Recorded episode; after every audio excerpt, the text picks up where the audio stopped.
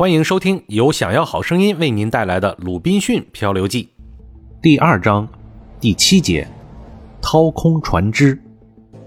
这个时候，我想到船上还有许多有用的东西，尤其是那些绳索、帆布以及许多其他的东西都可以搬上岸来。我决定，只要可能，就再上船去一次。我知道，要是再刮大风暴，船就会彻底毁了。因此啊，我决定别的事以后再说。先把船上能搬下来的东西都通通的搬下来。这么一想，我就琢磨再次上船的办法。看来呀，再把大木牌撑回去是不可能了。所以啊，我只好等着潮水退去以后，像上次那样游水过去。决心一下，我就立即付出实施。不过呀，在我走出木屋之前，先要脱掉衣服，只穿一件衬衫、一条短裤和一双薄底鞋。我像前次那样上了船。并又做了一个木牌，有了上次的经验，我不再把木牌做得像第一次那么笨重了，也不再装那么多的货物了，但还是运回了许多有用的东西。首先，我在木匠仓房里面找到了三袋钉子和螺丝钉，一把大钳子，二十来把小斧头，尤其有用的是一个磨刀的砂轮。我把这些东西啊都安放在一起，再拿了一些炮手用的物品，特别是两三只起货用的铁钩。两桶弹药，七支短枪，一支鸟枪，还有一小堆火药，一大袋子小子弹，还有一大卷铅皮。可是铅皮啊太重了，我无法把它从船上吊到木牌上。此外，我搜集了能够找到的所有男人穿的衣服和一个备用的强帆，那是一个前围中帆，一个吊床和一些被褥。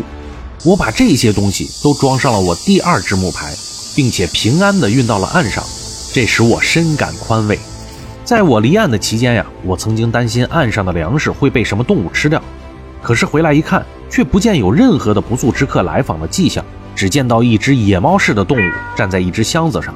我走近它，它就跑开几步，然后又站在那儿一动不动。这个小家伙神态泰然自若，直直地瞅着我的脸，毫不惧色，还好像要跟我交个朋友似的。我就用枪把它拨拉了一下。可这个小家伙呢，一点都不在乎，根本就没有想要跑开的意思，因为他不懂那枪是什么东西。于是啊，我就丢了一块小饼干给他。说实在的，我手头并不宽裕，存粮也不多，但是还是分了一小块给他。那家伙走过去闻了闻，就吃了下去，好像吃的还很有味道，还想跟我要。可是对不起了，我自己实在没有多少，就只能谢绝他的要求。于是那小家伙就知趣地跑开了。第二批货上岸以后，我很想把两桶火药打开，分成小包藏起来，因为两大桶的火药分量太重。但是我呢，先用船上的帆布和砍好的木柱支了一顶帐篷，把凡是经不起雨打日晒的东西通通都搬进去，又把那些空箱子和空桶放在帐篷周围，以防人或者野兽突然袭击。帐篷搭好，防卫筑好。我又用几块木板把帐篷的门从里面堵住，外面再竖上一个空箱子，然后我在地上搭起了一张床，头边放两支手枪，床边再放一支长枪，总算第一次能够上船睡觉了。我整夜睡得很安稳，因为昨天晚上啊睡得很少，白天又从船上取东西、运东西，辛苦了一整天，实在是疲倦极了。我相信我现在所拥有的各种武器弹药。其数量对于单独一个人来说那是空前的，但我并不以此为满足。我想趁那只船还搁浅在那儿的时候，尽可能的把可以搬动的东西都弄下来。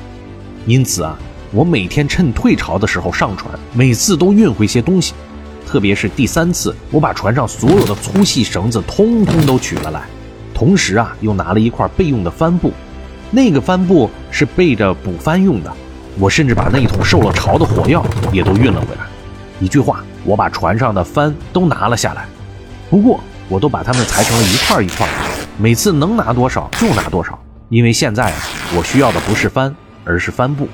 但最令我快慰的是，在我这样跑了五六趟之后，满以为船上已经没什么东西值得我搜寻了，不料啊，又找到了一大桶面包、三桶甘蔗酒、一箱砂糖和一桶上等的面粉。这真是意外的收获。因为我以为那些已经进了水的粮食以外，已经不会再有什么食品了。我立刻将一大桶面包倒出来，把它们用裁好的一块块帆布包起来，平安地运到了岸上。第二天，我又到船上去了一趟。这个时候，我看到船上凡是我能拿得动的、易于搬运的东西，已经被我掠取一空了。于是，我就动手搬取船上的锚索。我把锚索截成许多小段，以便于搬运。我把船上两根锚索和一根铁缆，以及其他能够运得动的铁器都取了下来，又把船上的前帆杆和后帆杆，以及能够找得到的所有的木料都砍了下来，扎成了一个大木排。再把那些东西都装上去，运回岸。但是这一次的运气就没有那么好了，因为木牌做的太笨重了，载货又多。当木牌驶进卸货的小湾以后，失去了控制，结果木牌一翻，连货带人通通都掉进了水里。人倒是没有受伤，因为木牌离岸已经很近了。可是我的货物却大部分都损失了，尤其是那些铁器。我本来呀，还指望着将来会有一些用处。不过退潮以后啊，我还是把大部分的锚索和铁器从水里面弄了上来。这个工作十分的吃力，我不得不潜入水里面把它们一一打捞上来。后来我照样每天到船上去一次，把能够搬下来的东西都搬下来。我现在已经上岸十三天了，到船上就已经去了十一次。在这十多天里，我已经把我双手拿得动的东西通通都搬了下来。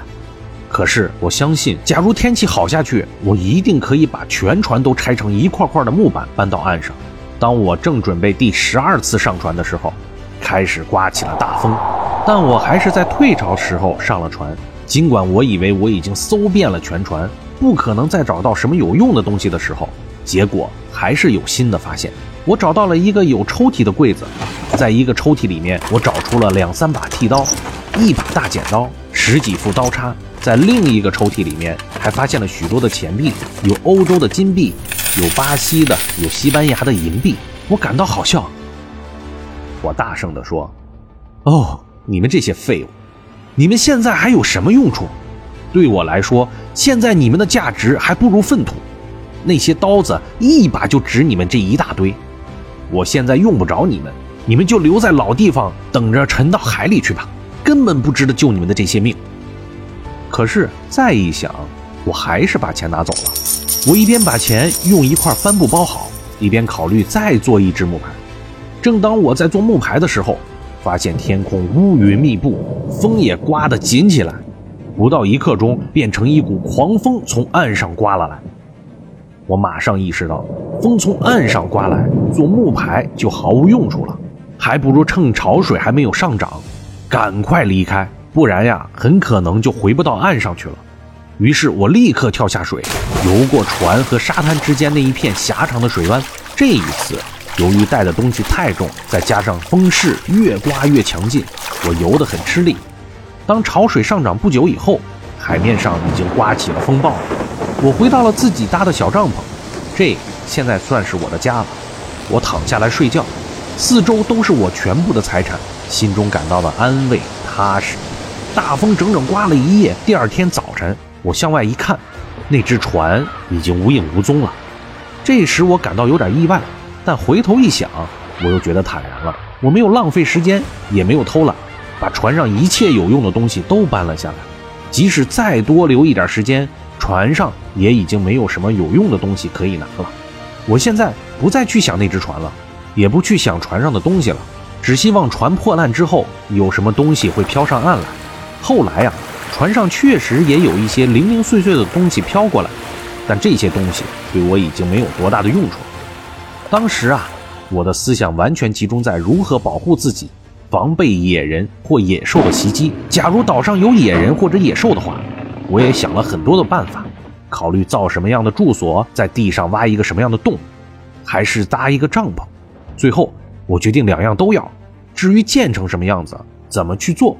后面我会详细的给大家讲述。